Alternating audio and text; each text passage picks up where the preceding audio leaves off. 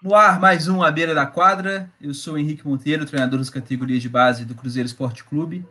E hoje a gente tem o prazer de receber o Hendrick, levantador do América Vôlei. Boa noite, Hendrick, tudo bem? Boa noite. Tô um prazer estar aqui com vocês nessa noite, contar um pouquinho da história e vamos lá. Show de bola. Para fazer parte aqui com a gente, o Arthur, treinador do Sub-15 do Cruzeiro, mestrando em Ciências do Esporte pelo UFMG. Boa noite, Arthur. Boa noite, Henrique. Boa noite, Hendrick. Prazer também falar com vocês. Muito obrigado pela disponibilidade para poder conversar com a gente. Valeu, eu que agradeço. É, bom, pessoal que tem o costume de acompanhar a gente já notou que nós estamos com desfalque hoje. O Isanaie, é, ele já tinha um compromisso marcado há mais tempo, então ele está participando de, um, de, um, de uma outra live hoje que depois, no final, eu falo qual que é, para vocês não saírem agora.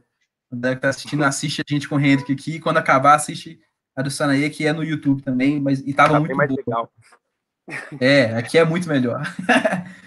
é, antes da gente começar essa, essa conversa com o Hendrick, vou só dar alguns recados aqui é, sobre as nossas empresas parceiras. Começar com a Arte Marketing Digital, lá do, do Rafa, arroba underline art marketing no Instagram, sigam ele lá para ajudar no trabalho também. O Jornal da Base de Minas, que é o arroba jornalzinho DEMG, e o blog Leio na Rede, opa, Leio na Rede, que é o arroba Leio na Rede oficial. Tá? Sigam os três lá, que eles ajudam a gente a fazer esse trabalho.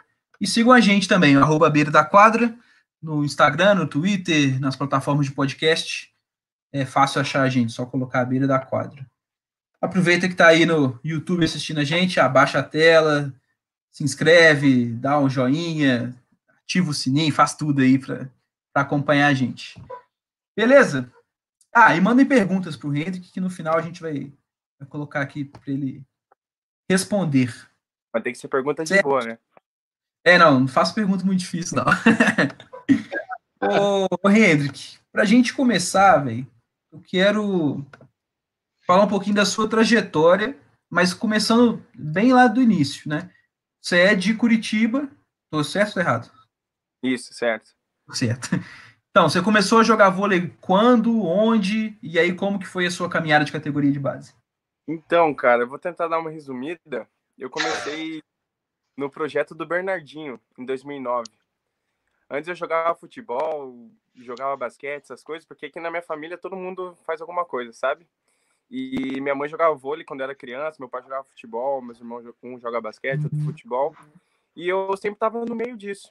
E teve uma época que eu ficava sozinho em casa e minha mãe não sabia o que fazer comigo, né? Eu tinha que fazer alguma coisa. Então ela falou: eu joguei futebol na escolinha do Paraná, só que eu era meio gordinho, então eu não aguentava os físicos, né?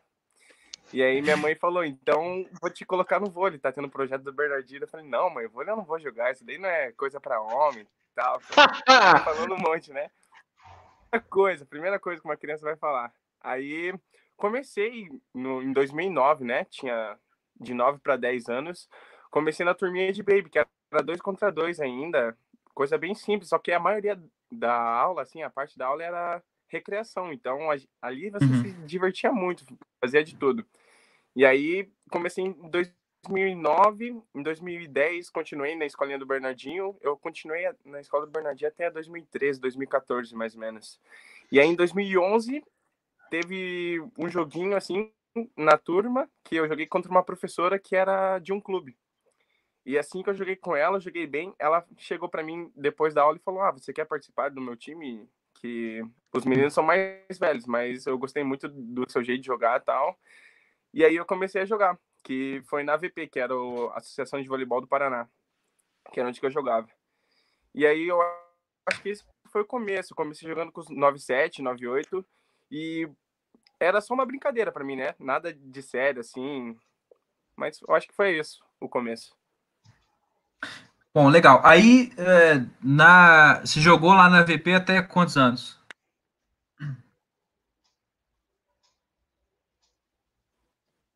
Tá, você me ouviu ou não? Ih, será que travou?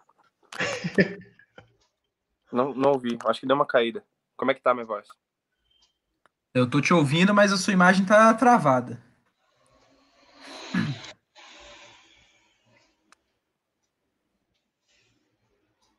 Você tá ouvindo a gente, não?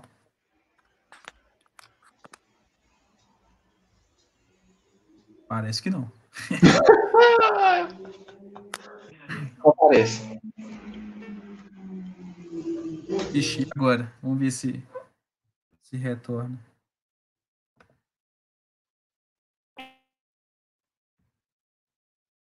Vai ter que sair e entrar de novo. Vai ser o jeito.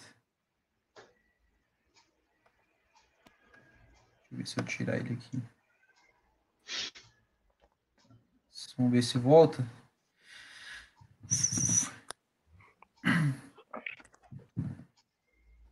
Hendrick. E aí? Tá, tá ouvindo? Voltou? Cara, tá só sem imagem, ouvindo, tô mas ouvindo, não agora eu tô. Ah, vamos seguindo. Até que a imagem volte, vamos seguindo. É, então, é, se você se travar aí, você manda alguma mensagem que a gente tenta resolver. É, perguntei até quantos anos você jogou lá na AVP e quando que você saiu de Curitiba para jogar. Cara, eu comecei em 2011 e aí comecei no Mirim, por infantil, por infanto, e no meu segundo ano de infanto eu saí. Foi em 2016, que aí eu fui pro Sada. Legal. E aí, teve a honra de jogar comigo. Não, sacanagem. É, Arthur, fica à vontade aí. Deixa eu só tentar tirar e colocar de novo aqui rapidinho. Cara, realmente travou a sua imagem aí. Ô, Hendrick, vamos fazer o seguinte. É, tenta sair da, da, dessa parte que a gente está e entrar de novo pelo link que eu te mandei, para ver se melhora a conexão. Beleza. Tá travando muito, muito, né?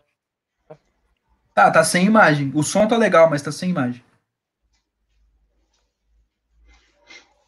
Bom, esperar o, o Henrique voltar.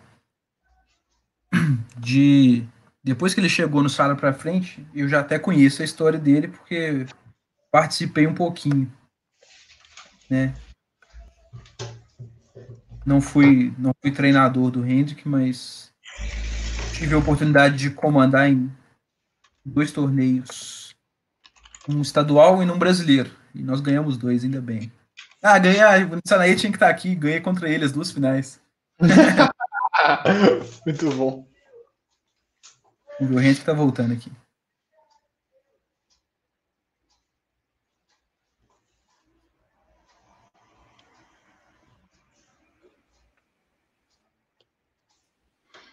Ó. Cara, tá travando ainda a sua imagem. Mas você tá ouvindo? A minha tá travando muito? Tá. A imagem, né? o som parece que É, tá. o som tá saindo legal.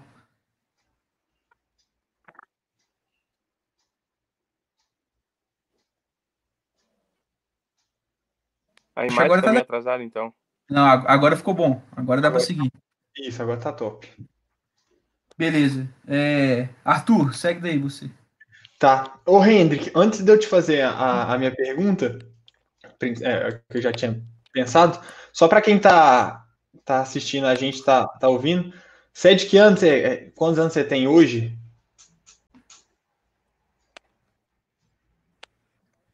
Calma que tá travando muito, cara. A de vocês tá travando. Eu acho que é a sua conexão, velho. Tô travando pra é você, não? foda. Porque pra gente tá saindo normal aqui. É, eu também tô ouvindo o Henrique bem e tô te ouvindo bem também. Só não tô te vendo bem. É.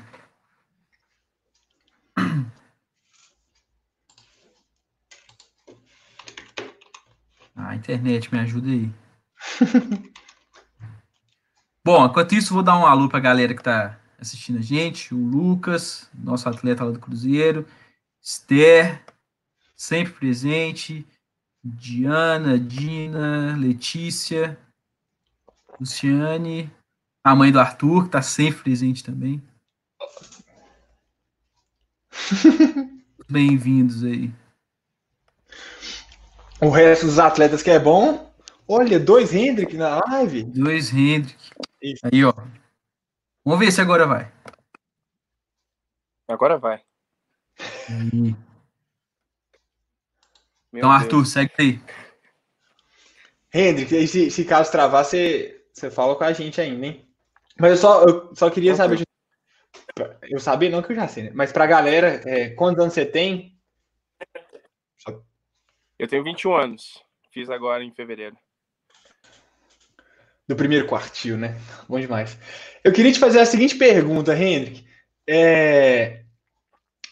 Durante a sua é, trajetória, assim, em algum determinado momento, é, alguma coisa sem ser o esporte já te brilhou o olho para você falar, tipo assim, ah, não, meu futuro eu vou correr para esse caminho em vez de para o esporte?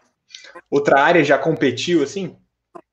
Cara, eu acho que foi muito natural, sabe, com, vôlei, porque na escola eu não era aquele aluno espetacular que tirava sempre notas altas, sempre o melhor aluno da classe. Eu sempre fiquei na média, sabe? E eu jogava futebol, queria jogar futebol, aí meu irmão jogava basquete, então tinha influência dele para jogar basquete também. E eu acho que futebol era a única coisa que eu tinha em mente, assim, mas quando eu comecei no vôlei, sempre foi o vôlei, sabe? Show de bola. Hum. Pode falar, pode falar. Não, na verdade, eu só ia seguir. Pode ir? Pode ir. Beleza. É, bom, você já chegou a comentar até o momento em que você vem para o SADA. Aí eu queria te pedir para ver se você conseguia distinguir assim, para a gente é, algumas diferenças entre a base aí em Curitiba e a base aqui em Belo Horizonte. Como é que você vê as diferenças assim, estrutura, em forma de treinamento, é, nível de competição, número de jogos? Cara, Ah, sim. Então, é até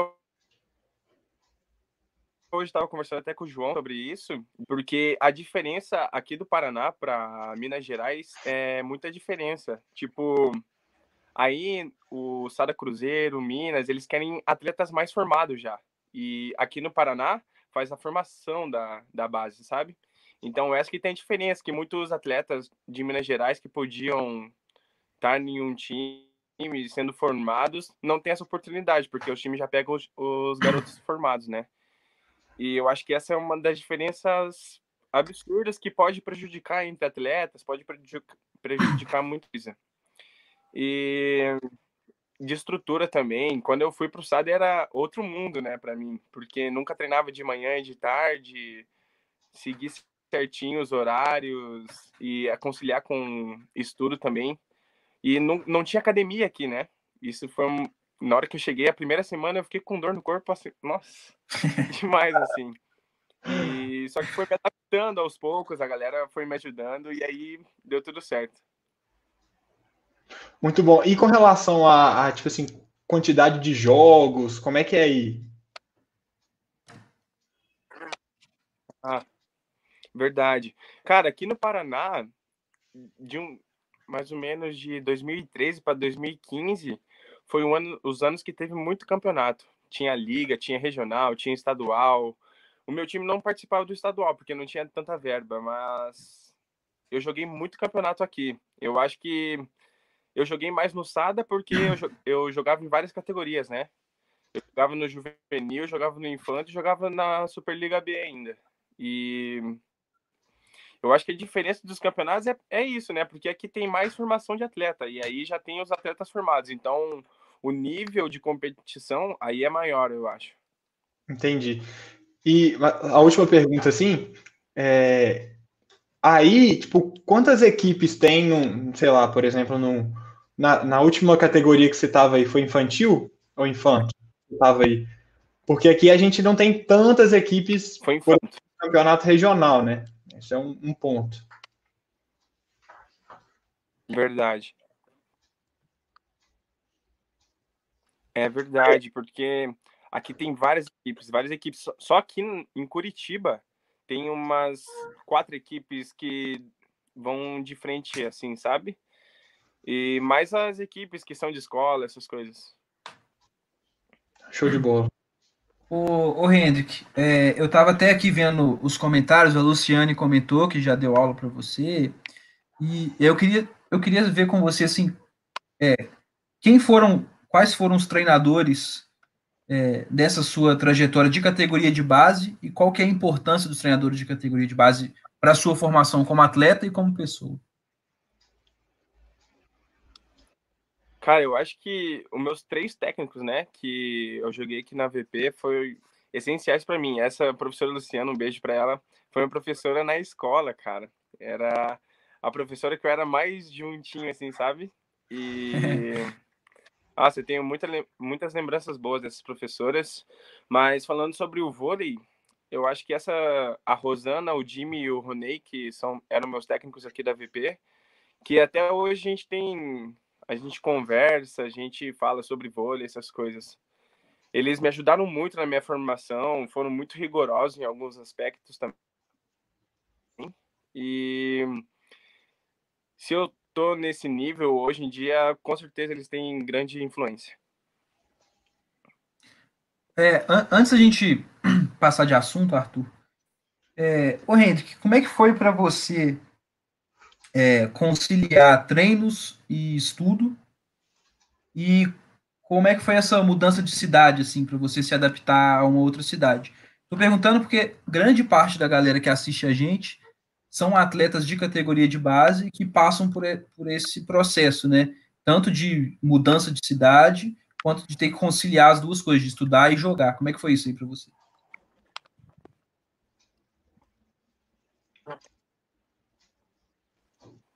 Sim, eu acho que o ano mais difícil para mim foi o ano de 2016, porque foi o ano que eu saí de casa, eu não tinha meus pais me ajudando em tudo que eu ia fazer, não tinha mais meu pai para me acordar às 7 horas da manhã para ir para a escola, não tinha meu pai para me levar para a escola, e foi o ano que eu joguei a Superliga B, estava treinando com caras mais velhos, né, que eu não, não tinha acontecido ainda na minha carreira.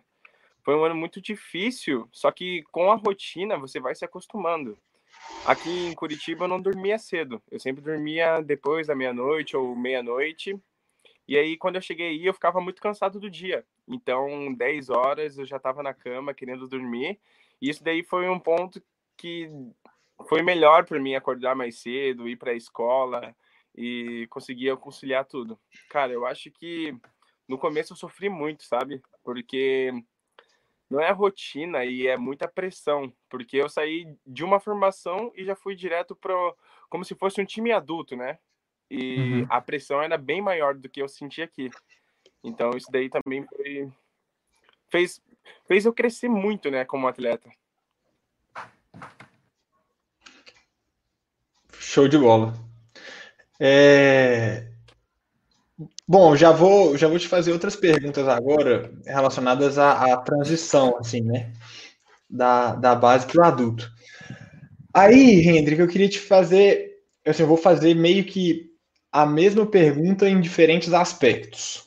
Que é assim, é, quais foram os seus desafios mais difíceis na hora que você foi jogar, treinar com os times adultos? Aí eu queria que você falasse primeiro para a gente quais foram esses desafios técnicos? O que, que foi mais difícil para você melhorar ou mudar, assim, tecnicamente falando?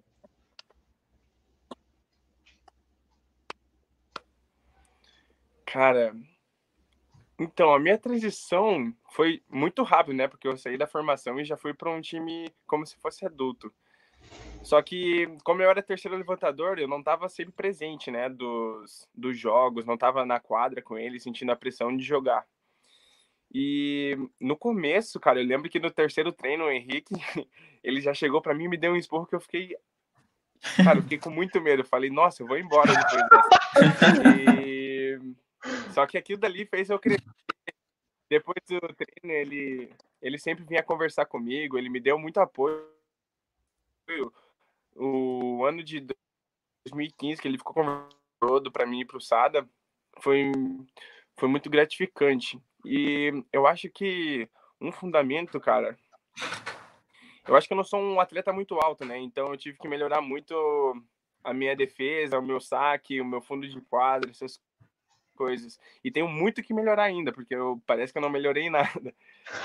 Mas eu sempre tive a ajuda deles ali comigo. Tinha a comissão técnica inteira, né, em cima de você. Então, isso daí é muito melhor você recebendo várias informações dentro da sua cabeça e você tendo que filtrar o melhor de todos. E eu acho que treinar com os times adultos você aprende só de você ver ou você ir assistir um jogo em algum ginásio, você aprende muito já. E até os técnicos falam, o Henrique fala também, que tem que ver, você tem que ver e tem que programar na sua cabeça que você vai fazer no treino, né? Você fala, não, hoje eu quero melhorar isso. Então você dá o, o, seu, o seu foco máximo nisso. E os atletas sempre me ajudaram, sabe? Sempre foram muito parceiros, desde da República até chegar no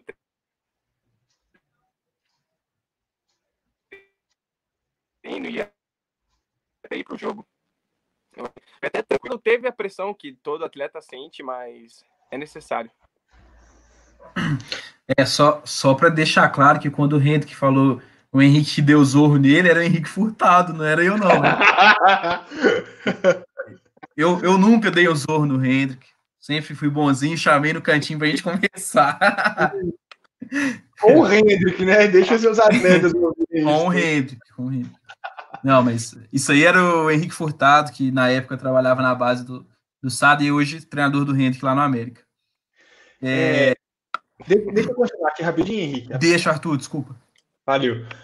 Mas, ô Hendrick, é, ainda dentro dessa questão dos desafios, é, nessa mudança para treinar com adulto, como é que foi a sua experiência, as primeiras experiências, assim, com a questão do data vôlei, com esse monte de informação para pré-jogo. É, como é que foi essa experiência, assim?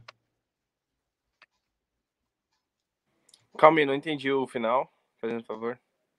É, como é que foi a sua experiência é, com o, o data vôlei, ou enfim, com a pré-eleção, com mais dados e etc. Assim.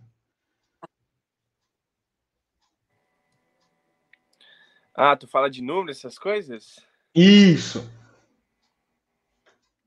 Então, cara, até hoje eu não entendo muito assim, para te falar bem a verdade. Mas esse ano foi um ano que eu aprendi mais com o data vôlei, porque o Henrique ele pegava a gente atletas, o Henrique Furtado, ele fazia muito vídeo com a gente, ele mostrava bastante números, né? E você você tenta colocar aquilo dentro da quadra. Tem muitos atletas que Tipo, vou falar dos passadores, que não é minha posição. Os passadores, às vezes, eles saem do jogo com 70% de passe A e B e com esses outros 30% de exclamação e C. E eles acham que, às vezes, colocam na cabeça só o 30%. E isso daí não é muito bom, né, uhum. né, pro psicológico. Sim. E eles não lembram dos 70% perfeitos que eles fizeram. E eu até falava, brincava com meus ponteiros, né? Falava, cara, bota a bola alta dentro da linha dos três. Botando aqui dentro já é A pra gente. Porque a gente tinha muito, muitos bons atacantes. Então, eu acho que ajuda muito data, data vôlei, data vídeo, para você até ter uma projeção do que você vai fazer no treino, para a comissão técnica, o que precisa melhorar com o time, defesa, bloqueio, ataque, essas coisas. Eu acho que é muito importante. É, mas você, você conseguiu lidar bem com esses números, né? Não tinha endoidou a cabeça.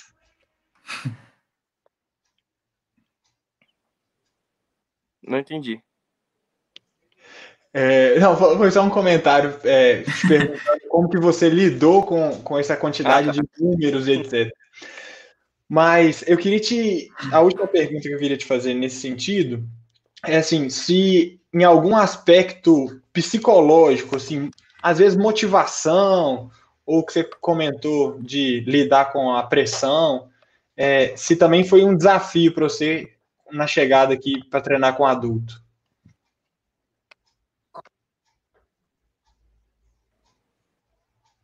Um desafio para mim?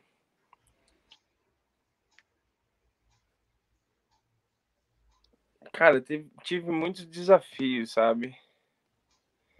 é difícil botar um um assim na sua frente. Mas eu acho que nem é ligado com o vôlei, sabe? O desafio que eu tive. Foi mais de ficar longe da família, essas coisas, porque eu sou muito próximo, sabe? E o que acontecia na quadra, eu tentava deixar o meu melhor ali, do que eu pudesse. Terminar o ensino médio foi muito difícil.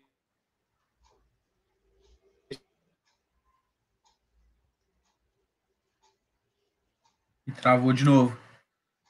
Também, porque a rotina estava muito dos piores, assim. Você tá ouvindo, Henrique?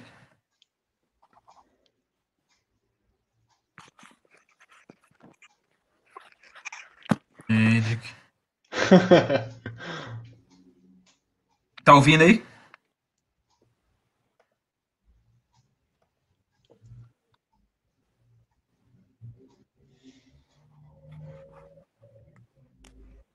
É, tá. Cara, tô ouvindo, mas tá travando bastante. É, agora chegou o áudio depois de muito tempo. Vamos tentando. Se... Ah, não entendi.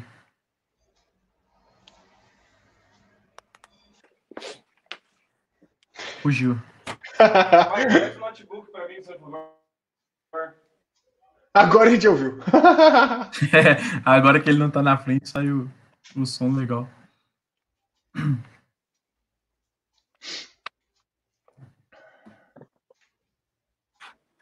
Bom, enquanto isso, o, o Henrique resolve Cara, eu vou correr técnicos. pro último. Não, tá tranquilo. Tenta, tenta, tenta colocar no notebook, a gente vai vendo. Enquanto você tá fazendo essa mudança aí, Henrique, vou só relembrar o pessoal que está assistindo aí a gente, é, perguntar se, tirando os problemas técnicos, está tá indo legal, lembrar vocês para mandar perguntas também, que no final a gente vai repassar para o Hendrik, e, e, lembrar aí vocês de se inscreverem no nosso canal também, tá? É, ô Hendrik, a sua imagem tá travadaça aqui, mas se você estiver ouvindo, a gente segue.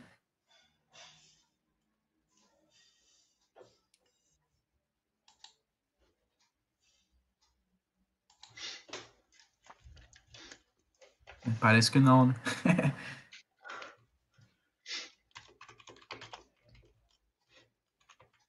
Vamos esperar ele trocar lá e colocar o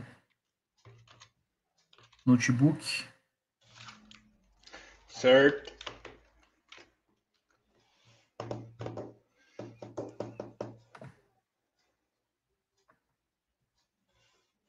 Opa. O que, que é isso?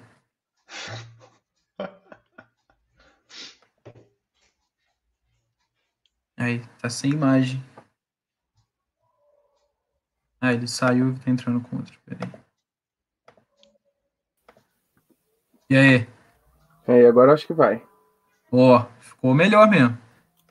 Só bora. Ó, é... Onde que a gente tava, Arthur? Não lembro mais. Desafio. É... Isso! Que ele tava comentando que um, um dos assim, emocionais, motivacionais, é, foi estar longe da família, etc. Né? Demais. Oh, ficou muito melhor, viu? Só para constar, assim, tá muito bom, tô te ouvindo bem. tá, tá fluida a imagem, tá top agora. Que bom. Não, é, melhorou mesmo. Ô, Henrique, é, a gente é, aqui no canal, nas últimas lives, a gente sempre tem conversado sobre é, a dificuldade que muitos atletas têm de fazer essa transição de base para adulto. E uhum. a gente sempre conversa que é importante ter atletas mais experientes que ajudem os caras mais novos a, a, a fazer essa transição. É, quais que foram os caras dentro do SADA que te ajudaram nesse sentido? De fazer você ficar mais à vontade no ambiente do adulto? Cara, o... Cara, eu acho que todos têm um papel importante ali, porque todos brincavam assim, sabe, com os mais novos o Beto, da comissão técnica, era um cara que eu conversava todos os dias. Eu ficava do lado dele ali, fazendo as anotações no quadrinho do lado, e ele me dava tranquilidade sempre, se eu fosse entrar na quadra, fazer alguma coisa. O Simon, Simon foi um cara que sempre estava com a gente da base ali, levava a gente para casa, conversava, levava a gente para sair, e era um cara que conversava bastante com a gente mais novos. E eu não achava que um cara de tanto grau de dentro do vôlei de jogar bem, de ser um dos melhores do mundo, de ganhar um salário absurdo. Mas ele era um dos caras que estava sempre com a gente ali conversando. O Felipe também, que é um cara, é o meu ídolo, né? No vôlei ali do Sada. É um cara que me deu tênis também, fez churrasco na casa dele, convidou a gente. Serginho. Cara, são todos caras muito bons. Até os meninos mais novos, né? Cachopa, Rodriguinho, que a gente conversava bastante. Legal. É, você comentou de ter chegado no clube, já jogado Superliga B. Você jogou quantas Superligas B? Cara, eu joguei eu joguei duas. Eu joguei essa no primeiro ano que eu fui para lá e depois joguei com o time de Labras também. Labras, né? É, eu queria assim, qual, saber qual que é a sua avaliação da importância de ter torneios como a Superliga B é, para essa fase de transição também, né? Para aos poucos é, os jogadores mais jovens se adaptarem ao nível de jogo do adulto.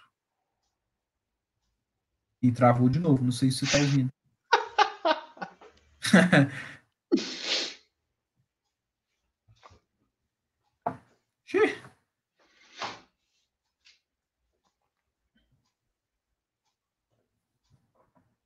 Elogio. Tá ouvindo? Tá nada. Tá ouvindo nada.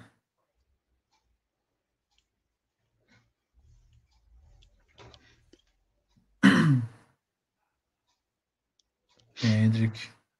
Vai, ele saiu. Vai. Daqui a pouco ele volta. Vamos aguardar a volta dele. É, o, eu, eu, eu, queria comentar, eu queria até que o Hendrick escutasse isso. Eu, em 2017, eu tive a oportunidade de, de comandar o grupo do Infanto. Aí ele voltou. Vamos ver se ele. E aí, tá ouvindo, né? Tô. Tá, você ouviu minha pergunta, não, né? Não ouvi. Tá. É, eu queria saber de você qual que. Se, vo, se você acha importante existirem torneios como a Superliga B ou, ou ter mais torneios ainda de juvenil para auxiliar os atletas que estão subindo da base para o adulto e fazer com que eles consigam jogar num nível já de adulto, mas nessa fase ainda de, de se adaptar a essa categoria nova, né? Cara, eu acho que sim, porque tem muitos atletas que não têm um, uma formação emocional muito boa, sabe? E às vezes é muito difícil essa transição, porque você vai jogar uma Superliga A já direto e não vai num time que tem tanto uhum. investimento você sempre toma couro, sempre fica tomando couro. E aquilo dali abala mais você, sabe? Eu acho que tinha que ter mais campeonatos juvenis, acho que tinha que ter mais formação de atleta, sabe? Porque não são muitos clubes que trabalham com a formação. Acho que a gente já perdeu muitos atletas nesse aspecto por não ter essa formação e acho que tam, ainda estamos perdendo, né? Porque tem muito atleta saindo do Brasil, porque com essa, até com essa pandemia do coronavírus, tem muitos times que não sabem, né, se vai ter investimentos, não sabe se vai ter verba para o ano, e talvez até atletas tenham que jogar sem ganhar nada, né?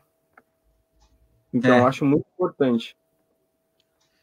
Cara, é, eu lembro a gente, na, no dia da final do Campeonato Mineiro, em Petim, a gente, o América ficou em terceiro, é, a gente conversando lá na arquibancada e, e você falando das, das novidades, dos desafios de ser titular numa equipe adulta, né, jogando em, em alto nível. E, e eu queria saber agora, já passado a Superliga toda que você jogou e jogou bem, é, qual que é a sua avaliação, assim, de se você se sentiu bem na quadra, o que, que você pensa de diferente lá do início da temporada para agora em relação ao seu jogo e ao vôlei adulto, né? Cara, eu acho que todos os anos que eu joguei em uma categoria adulta, foi muito diferente os anos, porque comecei na Superliga B, não era um atleta que sabia jogar rápido, essas coisas, eu aprendi muito com o Henrique isso, de jogar rápido, e nesse ano que eu joguei a Superliga A foi um ano de muito aprendizado, porque eu estava jogando contra pessoas que eu tinha referência no vôlei, eu estava jogando em um time novo, estava jogando num time que eu não conhecia os atletas, então no começo, até que tinha o Thiago Alves, ele dava segurança para o time todo, eu acho importante ter, importante ter um, um cara mais experiente dentro da quadra com você ali, que ele passa tranquilidade para o time todo, sabe? E a gente teve muitas crises nessa Superliga. Acho que perdemos muitos atletas. E eu falava, né, em todas as entrevistas que eu dei, eu falava que o nosso time era novo, que a gente precisava mostrar o nosso trabalho, né? Porque isso é refletir no futuro, os times que a gente ia jogar futuramente e até conseguir um mercado, né? E eu falava isso para os meninos também, só que tinha uma coisa que sempre puxava a gente para trás, sabe? Que não deixava a gente jogar o nosso melhor, essas coisas. E isso daí eu acho que é, é relacionado com a estabilidade emocional também, porque é difícil viver dentro da crise, às vezes não receber um salário ou não receber uma ajuda que você precisava ali, um acompanhamento. É difícil, mas foi um ano de muito aprendizado para mim. Eu falo é, pessoalmente que eu aprendi a jogar mais rápido, aprendi olhando no jogo mesmo o outro time, é, saber usar melhor meus atacantes, saber melhor usar eles contra os, os bloqueadores. Foi um ano de muito aprendizado. É, enquanto você estava aí tentando arrumar a sua conexão, eu comecei a contar aqui é, que em 2017 eu tive a oportunidade de comandar o Sub-19 do Sada é, no estadual e no brasileiro. E a gente ganhou os dois torneios. Até brinquei que o Sanaê tinha que estar aqui hoje para a gente zoar ele, que foi contra ele as finais. É.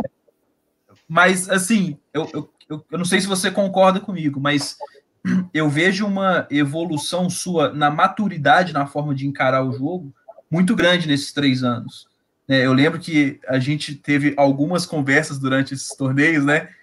lá no brasileiro, você foi lá para o meu quarto do Matheus, que era o preparador físico lá na época. Hum, nossa. E, e nós ficamos conversando, conversando, conversando até sei lá que horas, ficamos um tempão conversando sobre isso, da forma como cobrar os outros caras, de como se ajudar e tal. E eu vendo você jogar essa última temporada, eu percebo uma evolução muito legal nesse sentido. Eu, eu não sei se você consegue visualizar isso também.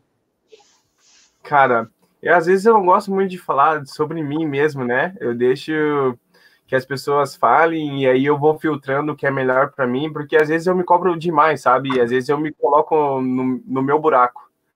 E, cara, eu tenho muita saudade desse ano lá que você foi nosso técnico.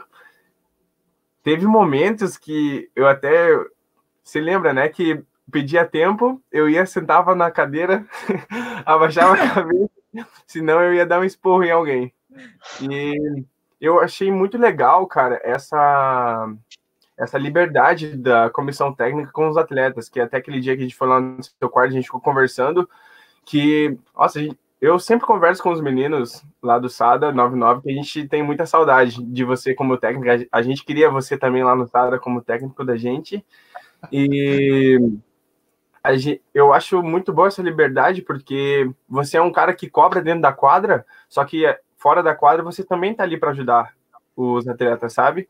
Então, tira o, um pouquinho da hora séria, que é o jogo, e vai um pouquinho para descontar fora da quadra. Eu acho que é muito importante essa ligação da comissão técnica com os atletas. Show de bola. Ô, Hendrick, é, antes de eu fazer algumas perguntas, eu queria te dar um espaço para você comentar um pouquinho sobre a brasileira. Sua experiência. Uhum. Cara, tem momentos muito, muito bons e tem momentos que não são muito bons, né, de, de comentar, mas eu vou falar. Então, eu comecei na seleção em 2014. Teve uma Taça Paraná em 2013, em que Percy mais um, um cara da comissão técnica estava olhando o nosso jogo E eu não sabia que, que era a seleção brasileira, não sabia que tinha categoria de base, essas coisas. E aí foi um jogo que eu joguei muito bem. E aí depois o meu técnico chegou depois do jogo para mim e falou: "É, só jogou bem porque tava os caras da seleção aí". que que é isso? Que que é seleção? aí começamos, aí que eu comecei a pensar, caraca, agora tem seleção, o que que eu posso fazer de melhor? Será que um dia eu vou pegar? O que que vai acontecer, né, no meu futuro? E aí, no final do ano, teve a convocação para avaliação, né? Que você fica uma semana lá e é como se fosse uma peneirada. Você faz o teu melhor ali, tenta passar por cima de todo mundo para você ficar entre os, os 25 e aí vai diminuindo 20 atletas, 15 atletas até ficar os 12, né, para ir para o campeonato. E esse ano de 2014 foi um ano de muito aprendizado e foi quando as coisas começaram a ficar sérias mesmo, né? que foi a primeira vez que eu andei de avião, que não sabia como é que era.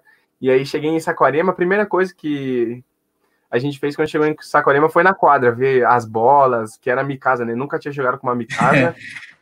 e conhecer atletas novos, ter a rotina nova de, de treinar de manhã e de tarde, de treinar na areia, de fazer academia. E lá você é 100% toda hora, toda hora, porque é, é respira vôlei. Né? É, é pouco tempo para você se preparar para o campeonato. E são três meses ali intensos que você tem que mostrar o seu melhor. Eu dei, dei a sorte, por muito trabalho, de ficar e fiquei como de capitão também na seleção 2014. Aí em 2015 não teve seleção. Aí em 2016 mudou a, a comissão técnica toda e foi um ano de muito aprendizado também. Eu comecei como capitão, mas aí fui para o campeonato, não era mais capitão. Tinha umas rixas ali dentro do time. É, não sei o que acontecia, não me dava muito bem com o técnico, essas coisas, mas a gente foi para o campeonato e ficamos em segundo lugar, jogando contra a Argentina. E aí a Argentina, cara, a escola de voleibol deles é muito boa, sabe? Porque os meninos mais novos ali eles já jogam com os caras adultos e eles já têm aquela marra de jogador adulto, sabe? Que tipo, ah, tem que jogar, então para ganhar de mim vai ter que ralar. E o nosso time parecia um time mirim, sabe?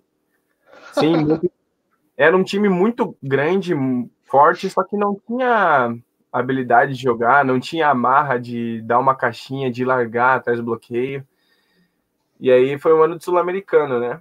Aí no ano de 2017, que era o ano mundial, eu fui cortado, né? No mais ou menos umas duas semanas antes de viajar para o campeonato, eu fui cortado por algumas questões também técnicas e não me dava muito bem com o técnico, não sei o que ele tinha contra mim, mas tive esse corte. E foi o ano que eu tive mais evolução, que no mesmo ponto que eu fui mandado embora, eu queria parar de jogar vôlei.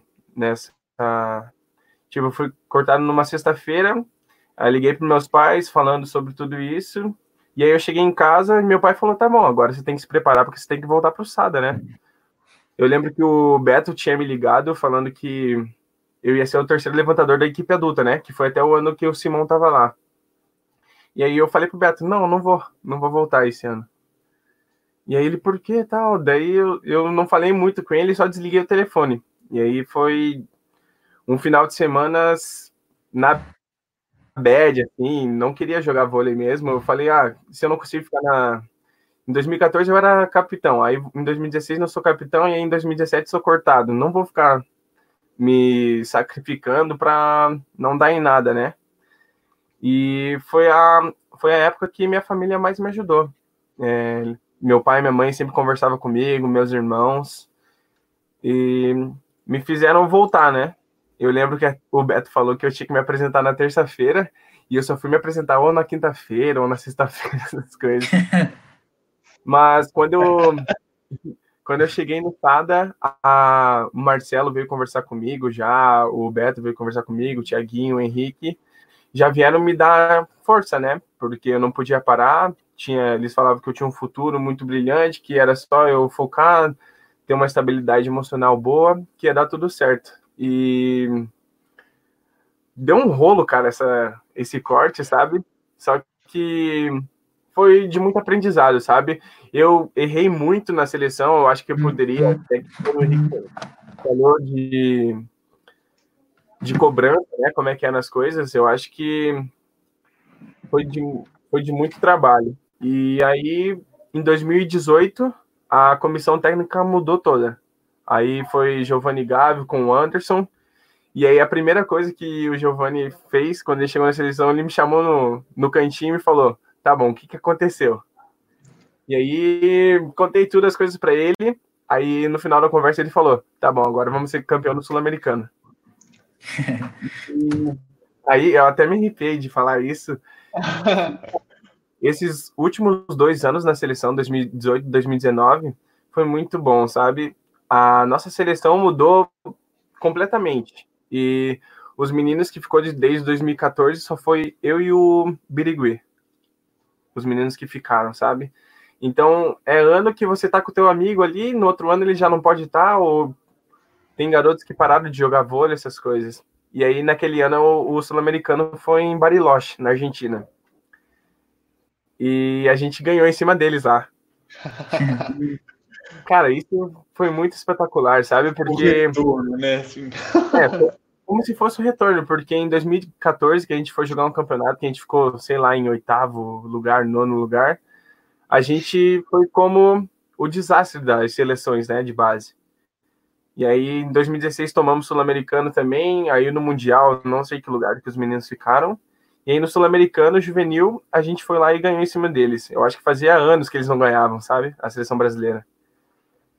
E isso daí foi de motivação para a gente chegar no outro ano de Mundial e dar o nosso melhor também. E foi um ano que eu foquei muito, sabe, em tentar melhorar minhas atitudes, melhorar a minha essência dentro de quadra. E foi até o ano que eu recebi a convocação para a seleção adulta, que a gente ficou em terceiro lugar no Mundial.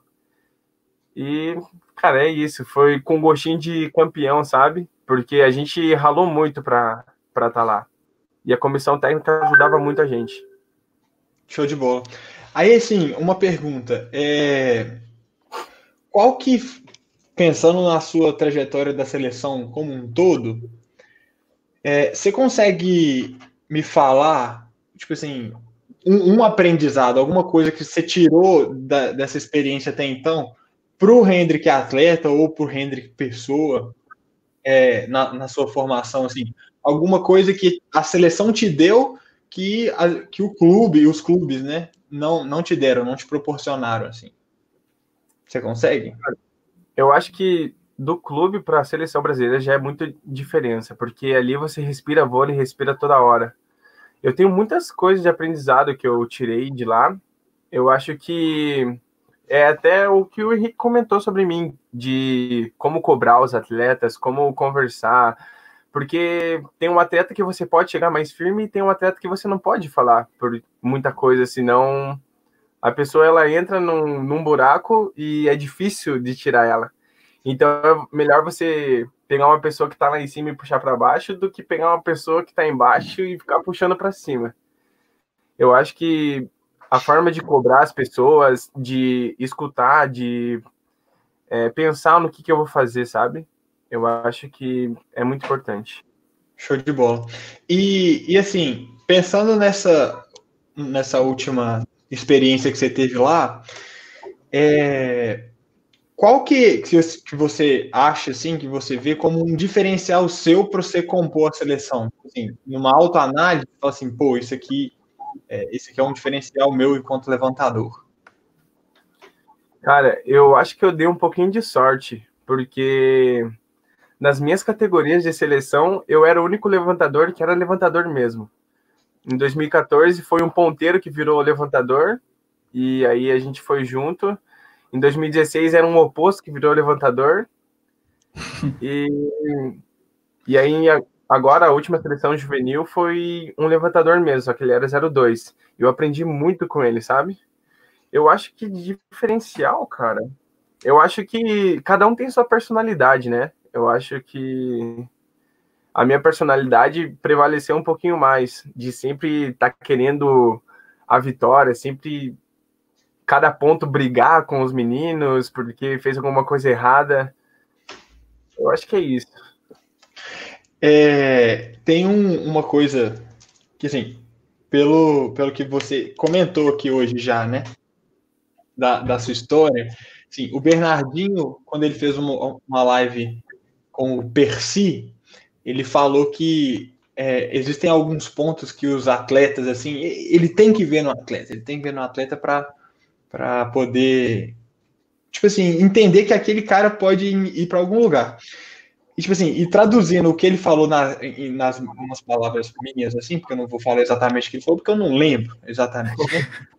É, mas é humildade. Assim, foi isso que eu tive comigo. Mas humildade no sentido de é, eu não sei tudo, então eu preciso aprender é, e eu quero aprender, eu quero melhorar. E, velho, é, assim, foi muito legal você estar tá falando assim, porque o tempo inteiro você está é, reiterando essa coisa, você fala assim, ah, fulano de tal me ajudou, aprendi com não sei quem, aprendi com não sei quem que, tipo, um, atleta, aprendi com um cara da, da, da, comissão, aprendi com o Henrique, aprendi com um monte de gente. E, e uma coisa que, assim, para quem está assistindo a gente e não é atleta, não é uma coisa muito comum de se falar, é de dar moral para um cara muito mais novo que nós.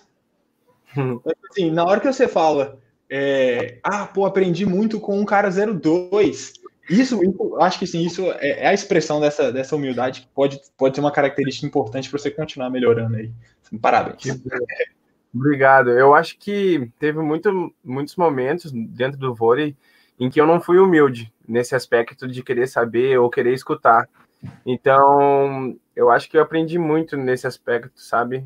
É, principalmente no ano que eu fui cortado da seleção, foi aí que eu coloquei o pé no chão e falei: não, peraí, o que, que eu tô fazendo de errado e o que, que eu preciso melhorar. E aí eu fui em busca de pessoas que estavam perto de mim para me ajudar. Eu acho que foi nesse ponto que eu comecei a pensar, não, tem que ser, tem que sentar um pouco, tem que escutar, tem que fazer as coisas certas. Show de bola.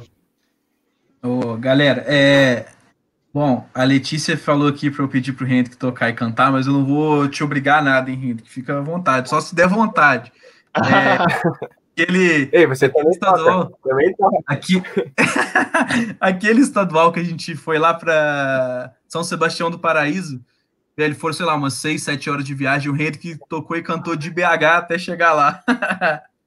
verdade. repertório tem, né? É, isso é verdade. Não, mas foi, foi com qualidade. Depois a galera, a galera te segue no Instagram e vê você cantando lá também. Pois é, não. E a, a, primeira pergunta que eu fiz aqui hoje foi para dar liberdade para ele falar assim: não, pô, eu queria investir também na minha carreira como cantor. É... Pior que eu já pensei nisso, mas eu acho que envolve muita coisa que está muito longe de mim, sabe? Às vezes pode estar tá muito perto, só que eu não estou conseguindo enxergar. Mas já pensei muito, um monte de pessoas já falou, mas às vezes quando eu me escuto, eu não gosto de me escutar, sabe? muito bom. Ô, Hendrick, a Esther, lá do Cruzeiro, inclusive te mandou um abraço, insistiu comigo hoje, falou que eu tinha que te mandar no ar. Tá mandado. É. Saudade da Esther. Perguntando quem que é o seu ídolo na sua posição, o levantador. Caraca. Ídolo. O ídolo eu falo que é meu pai, né? Mas meu pai nunca jogou vôlei. E mas, cara, eu tenho muitas referências. Tem o William, que eu presenciei ele treinando, já treinei junto ali. Maruf, com certeza. É, o Decheco, o Cachopa, que tá junto comigo ali. E o Bruninho, cara. O Bruninho, todo mundo fala que ele não é um, um bom levantador nas mãos. Cara, mas ele consegue fazer tudo o que ele quer dentro de um jogo. E ele consegue conter a equipe junta sempre. Ele é um, um bom líder. E eu acho que isso, eu, eu levo de referência, sabe, cada um desses. Boa. Tá bem de referência. É? Imagina. o Lucas, que é atleta do, do Arthur lá no clube, perguntando qual que é o jogo, qual foi o jogo mais importante que você já jogou até hoje? Nossa. que eu joguei, joguei mesmo? Cara, eu acho que no time de Lavras, na Superliga B, teve um jogo contra Juiz de Fora, que era quartas de finais, eu acho. E era melhor de três partidas, que a gente ganhou uma partida e perdeu a outra, e aí foi para a terceira partida. Que, nossa, nosso ginásio lotou, assim, lotou demais, e acho que foi o jogo mais importante, porque foi um, o último set foi 33 a 31, ou 34 a 32.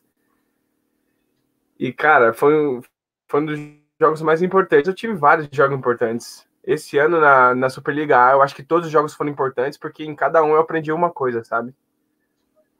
Mas eu acho que é isso. O, o João, que é atleta meu lá, perguntando é, uma, se você tem uma dica para crescer e chegar a crescer enquanto jogador, né? Não crescer de altura, porque o João já é gigante, tá vendo aí pelo nome dele. Imagine é... eu, então, de altura. Qual uma dica aí para o cara conseguir chegar no adulto? Cara, eu lembro que em 2014 foi o primeiro ano que eu tive acompanhamento de um psicólogo, né?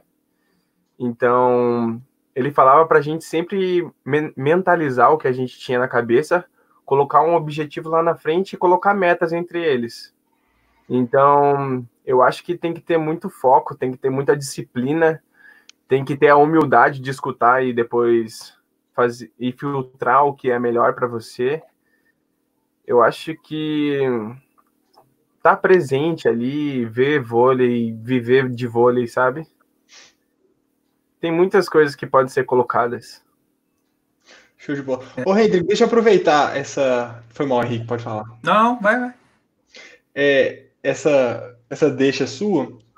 É, qual que é a importância que tem é, esses outros, é, essas outras profissões que não estão tipo, muito, muito frequentes, não aparecem com tanta frequência dentro do vôlei, assim como um psicólogo, um nutricionista, etc. O que, que você pensa sobre?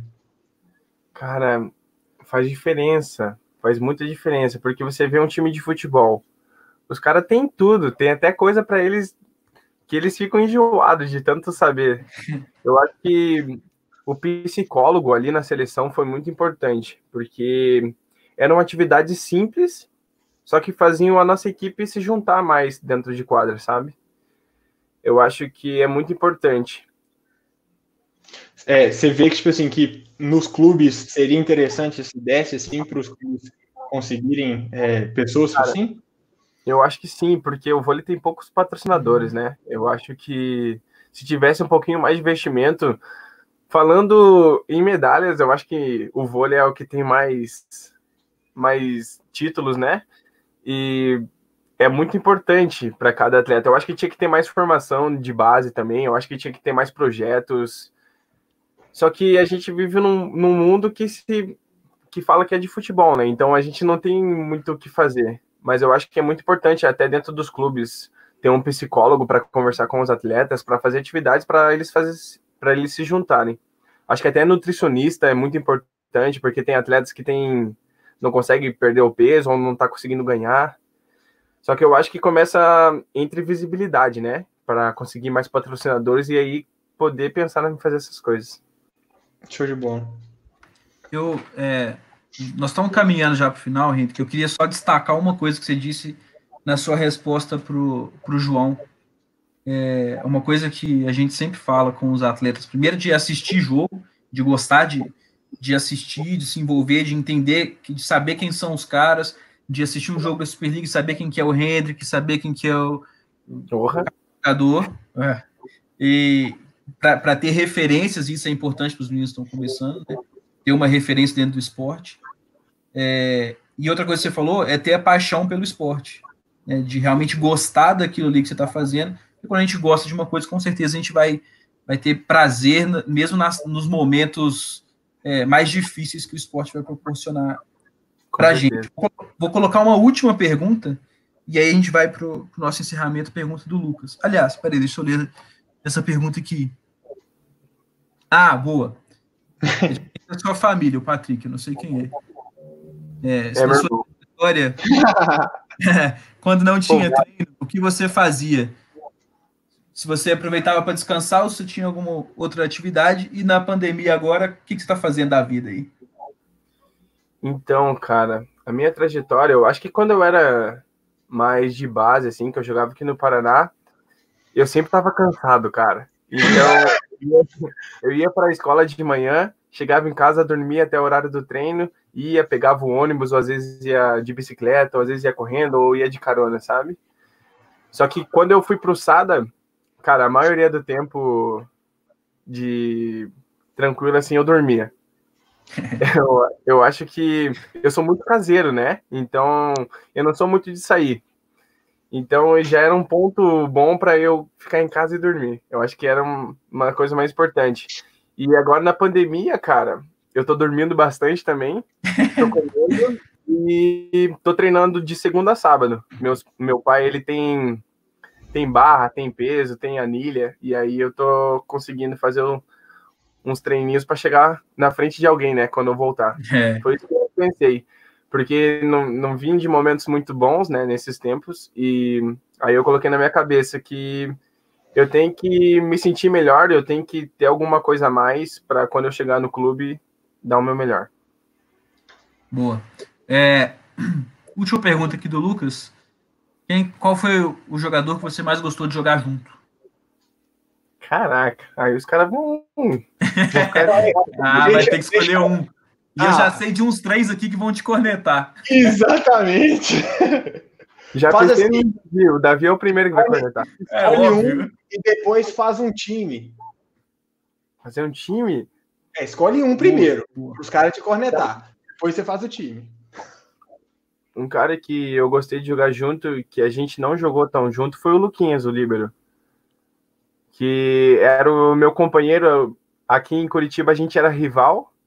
Uhum. E aí a gente criou um laço de amizade. E quando eu fui pro Sada, depois de um ano ou dois anos, ele foi pro Sada também. E aí a gente ficou mais próximo ainda. E até hoje a gente conversa.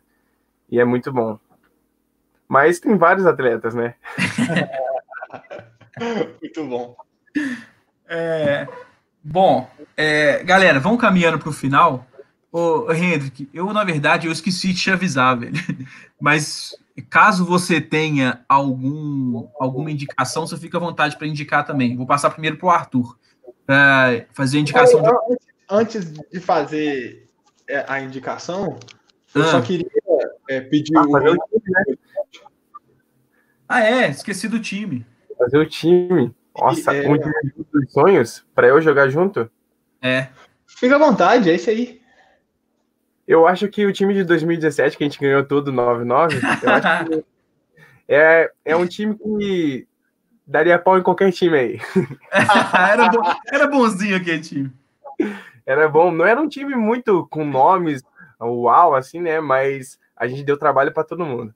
Mas fala, fala quem, quem que era esse time, porque quem tá. Então, o Henrique sabe, eu sei mais ou menos, mas quem tá ouvindo provavelmente não. Era eu e o Gabriel Drummond, né, de oposto. Depois foi o é, Wellington. Isso, é, os dois revisaram ali. Os dois revisaram. O Wellington ficou mais parte na quadra. Aí os ponteiros eram o Bauer, que é livre hoje em dia. Que ele jogava um set só. Ele jogava um set por causa do joelho dele. Dava o Miguel no joelho e saía. E se acontecesse alguma coisa, ele voltava. Aí era ele, o Davi Ponteiro, e o Luquinhas de Libro. E aí de central era o Hang Luz e Léo. e quem que era? Alvarinho? Álvaro, isso. Era o Álvaro, o Álvaro, o saltador, né? É, e o Rec, e o Rec entrava como central também ali. O Rec machucou o abdômen, lembra? Machucou é. o joelho. Ah, o Rec até hoje, coitado. Mas não, mas ele vai, ele vai, ele vai ficar bem. Arthur, você ia comentar aí? Não, não, era isso mesmo, era só para lembrar de fazer o time. Ah, não, foi mal minha, então. É, então, pra gente fechar, se você tiver, Henrique, mas não se sente pressionado, não. Se tiver algum livro para você indicar pra galera aí, fica à vontade, vou passar pro Arthur primeiro. Bom, show de bola. Hoje eu vou fazer a indicação de um livro mas é, pela primeira vez assim no canal é um livro bem fora da temática, é, que até então a gente trouxe bastante, tipo, muitos livros com sobre é, biografias, né? Na verdade, já trouxemos, trouxemos muitas biografias. Eu trouxe alguns livros é, também sobre tomada de decisão e etc. Só que dessa vez eu vou, vou, trazer um livro, até porque a gente vai começar a ficar sem recurso, né? Então a gente tem que trazer outras temáticas. É, Aí o livro de hoje é De Primatas a Astronautas, que é um livro, bom, desse autor aqui, Leonardo, não vou tentar falar o sobrenome dele, é, para não passar vergonha. A Jornada do Homem em Busca do Conhecimento. É um livro sensacional. É, ele basicamente fala sobre ciência, né, evolução da ciência, do método científico também, assim, é, tipo assim, de algumas descobertas muito importantes, muito marcantes na história. É, ele começa basicamente falando de, ah, de algumas é, de algumas formas de como que na história o ser, o, o ser humano ele vai construindo conhecimento até que ele chega nas ciências de forma mais específica e fala dos principais, das principais descobertas da física, depois da química e depois da biologia. E, tipo assim, isso literalmente de forma histórica. Só que, tipo assim, ele faz umas piadas, ele conta caso. É, assim, é, a leitura é muito fluida, é bem interessante. Tirando uma parte de estatística que ela aparece aqui no meio, que aí fica meio devagar. Boa. Henrique, você tem alguma coisa aí de cabeça ou, ou não? Cara, eu tenho de cabeça. Que eu, não, eu não sou muito de ler, né? Mas hum. teve um momento em BH que eu li o livro do Michael Jordan. Eu não lembro o nome Boa. do livro agora. Eu acho é um... que é Nunca Deixe de Tentar. Isso, Nunca Deixe de Tentar, que foi um livro que me ajudou muito, sabe, nessa questão também de humildade, de pensar, de conversar com a equipe, de ter atletas indiferentes, sabe? Boa. Esse é muito bom. É, esse devia ser leitura obrigatória para todo, todo atleta. Com certeza. Galera, então eu vou passar a palavra para vocês aí para um recado final para a gente encerrar. Eu vou começar de novo com o Arthur. Bom, Hendrick, muito obrigado pela disponibilidade para conversar com a gente. É, espero que os nossos atletas tenham curtido. É, os atletas que estão aí e que sabem que os amigos não estão, por favor, compartilhem. É, até porque o Hendrick, enquanto um, um, atleta novo, acredito que seja um espelho muito próximo dos atletas que a gente tem. Assim, é, acho que fica mais é, mais próxima mesmo a sensação de que é possível jogar bem, porque quando a gente traz um cara, enfim, que foi sucesso na década passada, que não deixa de ser inspiração, mas é inspiração, um modelo mais próximo. Como Posso fazer um comentário sobre isso? Claro. De estar tá perto né, dos atletas que você falou, de ser um atleta novo, muito obrigado. Fico lisonjeado. E Cara, eu tento sempre dar o máximo de atenção para os atletas mais novos que vêm conversar comigo, ou eu ir até eles, né? Porque com certeza eles pegam de referência, né? Uh, os atletas mais velhos, ou que teve já uma trajetória muito boa dentro do voleibol. Eu acho que é muito importante essa conectividade com os atletas mais experientes e os atletas mais novos, porque na minha época não teve muitos atletas mais velhos que davam tanta bola assim, sabe? Eu acho que até chega uma, um ponto que eles estressam, né? De ter muita gente essas coisas, e eles não respondem, mas eu sou muito grato de ter atletas que vêm conversar comigo, ou até fãs, algumas pessoas de outros estados que vêm conversar comigo. Eu fico surpreso delas estar tá vindo conversar comigo e eu fico muito feliz também. Show de bola. Bom, no mais é agradecer, agradecer ao Henrique dessa vez não vou agradecer a disponibilidade do Naí, tô brincando. é porque não houve disponibilidade. Mas é, eu só quero e, e, ter, na verdade, falar assim, né, que ele não está presente hoje aqui, mas porque ele foi convidado para estar numa live que é uma live só com cara top. Então, tipo assim, é. É, ele está tá trabalhando bem lá também para disseminar conhecimentos sobre voleibol, assim como a gente faz aqui. Mas é isso aí. Valeu demais, viu, Hendrick? Muito obrigado. Aproveite e dá seu recado final. Minha vez. Vou agradecer vocês aí, Arthur e Ricão. Tamo junto aí, cara. Eu fiquei muito feliz de estar aqui com vocês nessa noite. Os problemas da internet aí, desculpa. Mas que bom que deu, que deu para conversar, contar um pouquinho da minha trajetória.